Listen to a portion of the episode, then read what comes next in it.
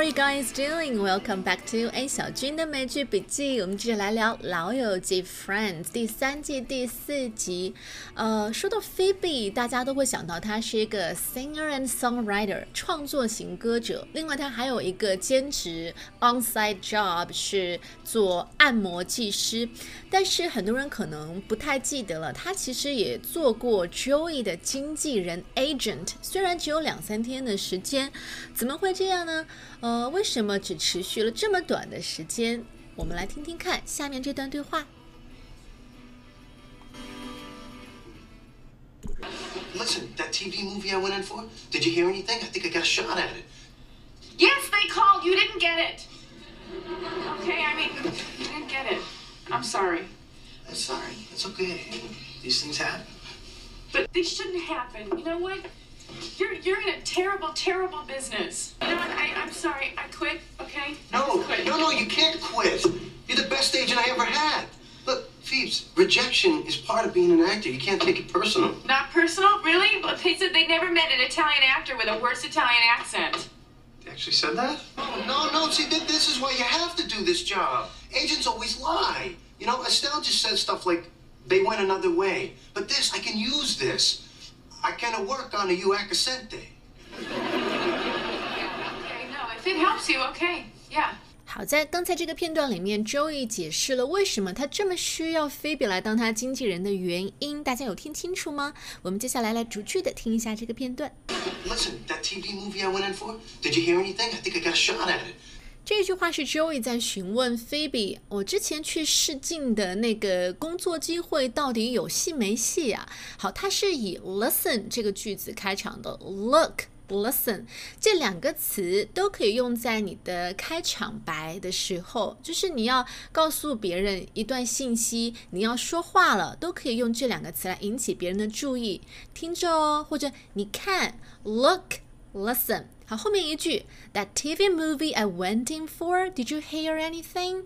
这里的 hear 表示的是听说、得知，to be told information about something，而不仅仅是简单的听到声音。比如说，哎，我听说你好像要走了耶，I hear that you are leaving。 好，我是听到得知了一个消息，你要离开的消息。I hear that you are leaving。你听说最近发生的事了吗？你听说那条新闻了吗？Have you heard the news? Have you heard the news? 你多聊一些你工作上的事情吧，我还蛮想听的。I would be interested to hear more about your work. 好，你看在这些情景里面都可以用到 hear 这个词。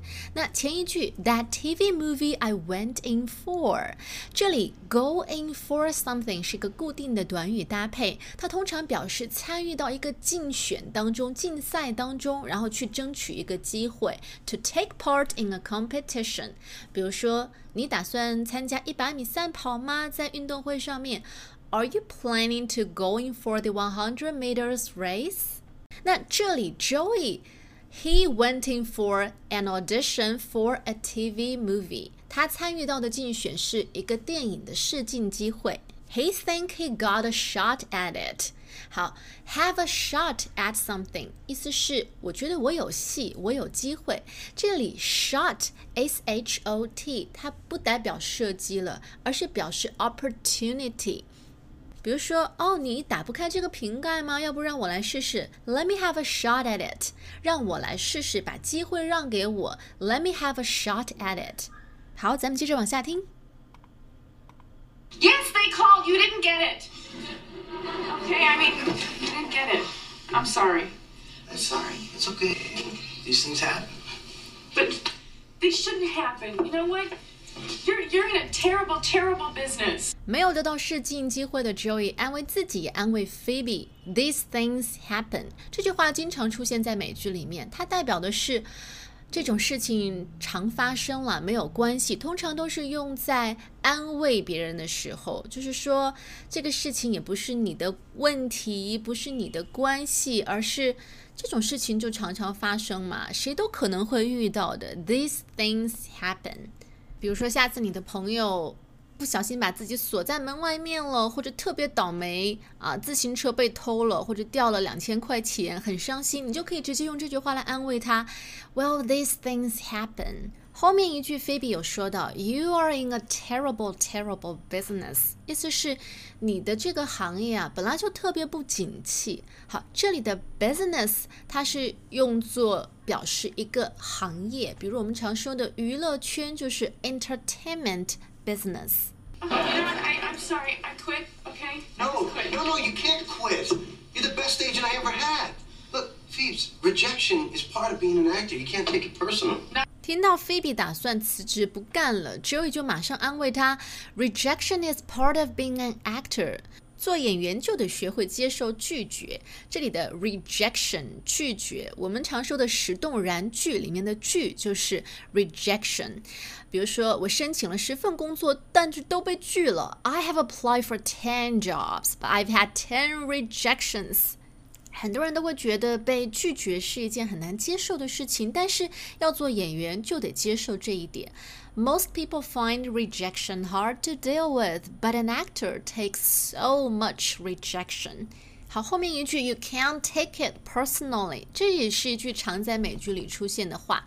Take something personally 指的就是你觉得这个事情好像是针对你自己的。To think that someone is offending you when they are actually not。 比如说，这些只是泛泛的批评啦，不是针对某一个个人的。These criticisms should not be taken personally。 Not personal, really? But they said they never met an Italian actor with a worse Italian accent. They actually said that? No, see, th- this is why you have to do this job. Agents always lie. You know, Estelle just says stuff like, they went another way. But this, I can use this. I kind of work on a U accente. It helps you, OK 这一段里面，菲比终于说出了 Joey 被拒绝试镜工作的原因，就是那些导演或者说试镜导演觉得从来没有见过哪个意大利人会把意大利口音说的这么烂的。They never met an Italian actor with a worse Italian accent。这样的理由难道还不够 personal 吗？但是 Joey 会觉得这样说真话、直言直去的菲比挺好的。他以前那个老爱抽烟的经纪人 Estella 就总会善意的安慰他，They just went another way。这里的 go another way 就指的是他们就是换了一个别的方向。这里的方向不是指东南西北的方向，而是指比如说电影的风格，或者说需要的演员的类型。They just went another way。所以他们没选你也不是你的错，只是他们换了个风格。但是直言不讳的菲比反而能够让 Joey 意识到自己的缺陷不足，然后就可以去改进。But this I can use this，这里的 use 指的就是把菲比的 feedback 各种各样的反馈收集起来，然后用作自己改进。I can work on a new accent。既然他们是嫌我口音不好，我可以改进啊。Work on something 就指的是努力的。改进，让它变得更好。比如说，You really need to work on your English writing。你的英语写作真的要该好好再练练。只不过在原片段里，Joey 把 accent 发音成了 accente，就是更像意大利口音。好，我们接下来把这个片段再完整听一遍。 Listen, that TV movie I went in for, did you hear anything? I think I got a shot at it. Yes, they called. You didn't get it. Okay, I mean, you didn't get it. I'm sorry. That's not, these things happen. But they shouldn't happen. You know what? You're you're in a terrible, terrible business. You know what? I, I'm sorry. I quit. Okay. No, quit. no, no, you can't quit. You're the best agent I ever had. Look, Pheebs, rejection is part of being an actor. You can't take it personal. Not personal, really. But they said they never met an Italian actor with a worse Italian accent. They actually said that? No, no, see, th- this is why you have to do this job. Agents always lie. You know, Estelle just says stuff like, they went another way. But this, I can use this. I kind of work on a U accente. Okay. No, if it helps you, okay. Yeah. 那听到这里，你可能会好奇，那既然 Joey 觉得 Phoebe 做经纪人挺好的，但为什么后来又没有找他继续做下去了呢？我们来听听下面这个片段，里面有答案。 Okay, so we got some more good rejections. Lots of stuff to work on. Okay, shoot. Okay. Um, oh, the zoo commercial. I didn't get it. No, they said that you weren't believable as a human being. Um, work on that. What else? Um, the off-Broadway play people said that you were pretty but dumb. Oh. Oh, no, wait, I'm sorry. That's pretty dumb. No, it's okay. No, no, no. Really. Look, um, I really appreciate this, Pheebs, but think I'm gonna have to go back to Estelle. Oh. Yeah, well, don't get me wrong. You're a better agent than she is, but at least with her, I don't want to blow my pretty dumb brains out. You, know? Yeah, no. I understand. you do? Thanks. Yeah. Okay. Sorry. Wait a minute. What? Wait a minute. Did you just make all that stuff up to get out of being my agent? Oh, he caught me. I am so busted. 好的，我们接下来逐句的听一下这个片段。 Okay, so we got some more good rejections. Lots of stuff to work on. Okay, shoot. 几天以后，菲比又回来找 Joey。She said, "So we got some more good rejections." 看来 Joey 又有好多试镜机会是被拒掉了。但是为什么要说是 good rejection 呢？因为前面一个片段 Joey 说到了被拒绝也是好事情，能够看到自己不足的空间。所以后面菲比会说 lots of stuff to work on，还有很多地方需要练习和改进的。所以 Joey 会说到，OK，shoot、S H O O T shoot 这个词，它本来是指，比如说踢足球的时候射门，或者打篮球的时候投篮这样一个投和射的动作。但是它有一个 informal 的表达方式，就是在口语里面，它可以表示说吧，so can also be used to tell someone that they should speak，暗示对方可以开始说话了。你说吧，比如说，我想和你谈谈，谈呀，那就说吧。I need to talk to you. OK, shoot. 当然，前面说到了，就是很 informal 的表达方式，你最好不要跟你的老板这样讲哦。 Um, oh, the zoo commercial. I didn't get it. No, they said that you weren't believable as a human being. Uh, work on that. 好，第一个被拒绝掉的是动物园广告 zoo commercial，然后被拒的原因是 you weren't believable as a human being。 believable 我们以前讲过是可信的，所以 not believable as a human being 就是你不太像人类，你演人都不太像。You can work on that，你要不再练一练？ What else? Um, the off-Broadway play people said that you were pretty but dumb. Oh. Oh no, wait, I'm sorry. That's pretty dumb. 好，后面一个被拒掉的是一个戏剧演出，The Off-Broadway P。 Broadway 百老汇这个词大家都很熟悉了，经常看美剧。但这个词它其实最开始是指美国的一条街，这条街两边有差不多几十家剧院，然后呢，通常上演的都是很经典的、很热门的、特别受欢迎的一些剧目，所以后面就干脆用 Broadway 这个词来指代美国的这些啊、戏剧或者是娱乐活动、现代的歌舞艺术，成为了这些东西的一个代名词。Broadway 就像现在说到 Hollywood，好莱坞就会想起美国的电影工业一样。那前面说到了，现在会把美国一些最经典的、最热门的、最商业化的话剧、戏剧啊、呃，统称为百老汇。那另外那些没有那么多名气的、低成本的或者带点实验性质的话剧，就被称为外百老汇，就是我们刚才在片段里面听到的 Off Broadway，在 Broadway 前面加一个前缀 Off。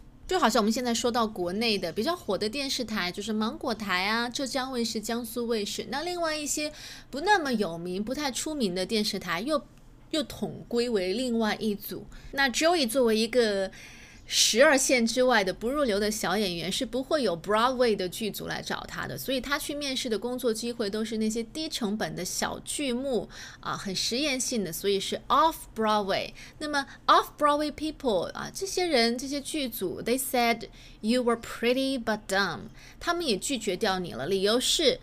你很好看，很帅，但是人有点蠢。You were pretty but dumb. D U M B dumb 表示一个人是笨拙的。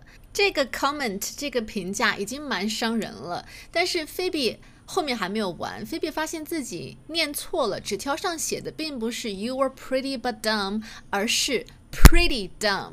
这就完全变了一个意思，因为 pretty 这个词，它除了表示一个人很漂亮，它还可以作为副词使用，放在形容词的前面，表示非常、很、相当。比如说，这间房子有四个卧室，所以相当大，非常大。This house has four bedrooms, so it's pretty big. 我相当肯定那个人是他。I'm pretty sure it was her. 所以 pretty dumb 意思就是这个人相当的笨了。Look, um, I really appreciate this, Phoebes, but I think I'm gonna have to go back to Estelle. Oh, Yeah, well, don't get me wrong, you're a better agent than she is, but at least with her, I don't want to blow my pretty dumb brains out. 当到 pretty dumb 的时候，Joey 觉得自己 can't take it anymore，没有办法再继续听下去了，太负能量了。听这么多负面评价 negative feedback，再是阳光正能量的一个人也会变得丧起来。所以他说，I think I'm gonna have to go back to Estella。当你说 go back to somebody 或者是 go back to something 的时候，你可以表示重新回到一个人身边，或者重新去做你之前在做的事情。那在这个片段里面 ，I have to go back to Estella 表示我要重新回去和之前那个经纪人 Estella 和他合作了。Don't get me wrong，不要误会哦，You're a better agent than she is，but at least with her，至少和她在一起，I don't wanna blow my pretty dumb brains out。好，这里有个固定短语是美剧里经常见到的，blow somebody's brains out。It means to kill someone by shooting them in the head，用枪把谁的脑袋打开花。 听起来很暴力、很血腥，但是其实它很多时候都是夸张的用法。就像我们平时在口语里面会说：“哎呀，我好想屎啊！”或者“我好想去撞墙啊！”也只是为了表达自己很消极、很丧的心情。所以在呃美国的口语里面，当你说 blow somebody's brains out 的时候，你可以表示威胁、警告对方，小心我把你脑袋打开花哦。也可以表示你自己很难过。所以 Joey 会觉得和 Estella 在一起，他至少会编一些善意的谎言 white lie 来安慰我，而不会当着我的面指着我鼻子说我笨。no. I understand. You do? Thanks. Yeah. Sorry. Wait a minute. What? Wait a minute. Did you just make all that stuff up to get out of being my agent? 菲比听到 Joey 要重新回到原来的经纪人身边，就很高兴的走了。这个时候，Joey 就意识到不对劲。Wait a minute，等一等，Did you just make up all that stuff just to get out of being my agent?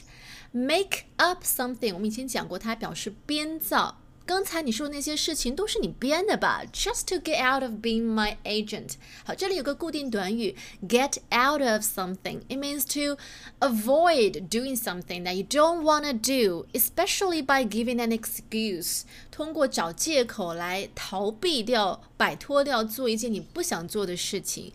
比如说。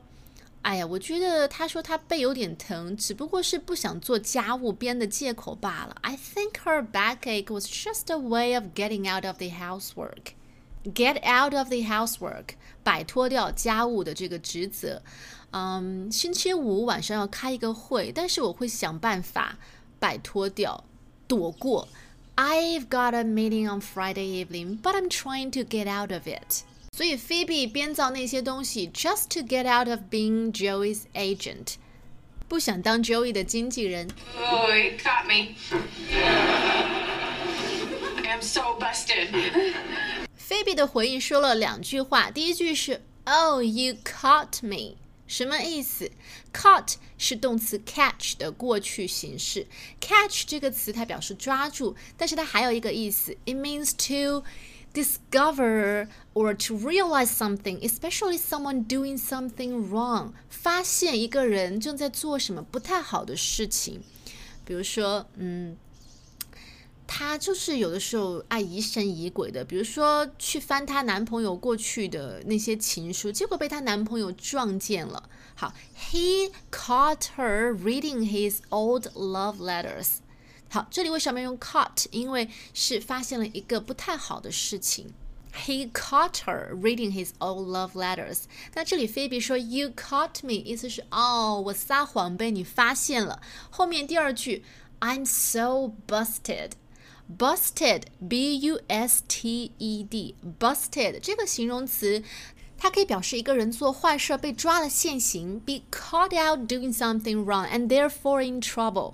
比如说，你同事在上班时间用工作单位的电脑在那儿追剧，追《如懿传》，然后被领导发现了，你就可以说 She is so busted。